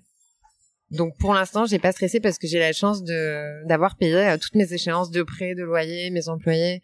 Même là où on va fermer mois d'août, euh, je sais que j'ai suffisamment de trésorerie pour payer les congés payés, pour payer le loyer. Donc j'ai pas de, de stress de ce niveau-là. T'es rentable aujourd'hui? Je sais pas, je sais pas parce que euh, comme je suis une petite structure, j'ai pas un suivi euh, de mes de mes de mes enfin tu vois de mes de mes points euh, Ouais. au quotidien. suis ta trésor quoi. Voilà. Ouais, je suis ma trésor qui est très simple à mon niveau, Oui. c'est l'argent sur mon compte Pr- professionnel. Donc en fait c'est hyper simple. Donc pour l'instant ça va. pour l'instant ça va. Après euh, tu vois en- sur vraiment les agrégats financiers et les marges, les choses comme ça, ça je fais un point avec mon comptable sur les sur les, le, le bilan, le compte de résultat euh, quand on clôture l'exercice. Enfin l'exercice est clôturé mais quand il m'aura sorti les mais pour l'instant de la même façon que je te disais que je suis pas drivée par l'argent, tu vois, je je raisonne, même si bah, c'est peut-être une erreur, hein, mais je regarde pas euh, le prix des choses euh, qui sont importantes pour la boîte. Donc par exemple, moi en l'occurrence, c'est les matières premières. Il y a plein de matières premières, mes employés me disent combien ça coûte ça, je sais pas. C'est pas juste le produit, il est bien, je trouve bien, je l'ai pris. euh, Enfin, je sais pas. Évidemment, j'ai demandé à un moment. Donc si on essaye de me vendre euh, des cacahuètes à 1000 euros le kilo, je vais le voir. Mais une fois que j'ai euh, vu que le prix qu'on me proposait ça ça passait je c'est pas un truc que je retiens je regarde pas euh, particulièrement mes factures euh, c'est pas terrible mais Est-ce qu'il y a une citation qui te qui qui te drive, qui t'a drivé, euh, Ouais. une ou plusieurs? Ouais ouais alors ça c'est quand je faisais du patinage artistique et euh, il y a une de mes profs j'avais euh, il y avait une figure que j'arrivais pas à faire et je lui ai dit j'ai presque réussi. Elle m'a dit oui mais presque c'est comme pas du tout. Et j'ai trouvé ça super juste. Et du coup c'est ça première chose deuxième chose c'est euh, papa qui me disait euh, avec de la merde on fait de la merde C'est très vrai aussi. C'est pour ça qu'aujourd'hui, c'est le produit et pas le prix. C'est le produit. Ça. Ouais, c'est ça. Et c'est vrai, tu vois. Quand t'as un truc pas top et que tu essaies de le rendre bien, ça va pas marcher. Alors que si, as un, si tu pars d'un bon produit et que tu fais pas grand chose, bah c'est quand même bien. Hmm. Donc ça, et ensuite ma mère qui m'a dit, euh, pour faire grand, il faut voir grand. Voilà. Donc ça, c'est mes trois, euh, mes trois euh, mantras, quoi. Merci Jade, c'était un grand plaisir. Avec plaisir. Si vous en êtes là, c'est que vous avez écouté cet épisode jusqu'au bout. Merci de le partager et de faire découvrir le podcast Destination Croissance à votre entourage et de mettre une note 5 étoiles ainsi qu'un commentaire sympa sur les réseaux et plateformes. Si vous souhaitez me faire partager vos impressions ou remarques, n'hésitez pas à m'écrire sur Michael, M-I-C-H-A-E-L, at destination-du-6 croissance.fr. Merci pour votre soutien. L'aventure continue. À très bientôt.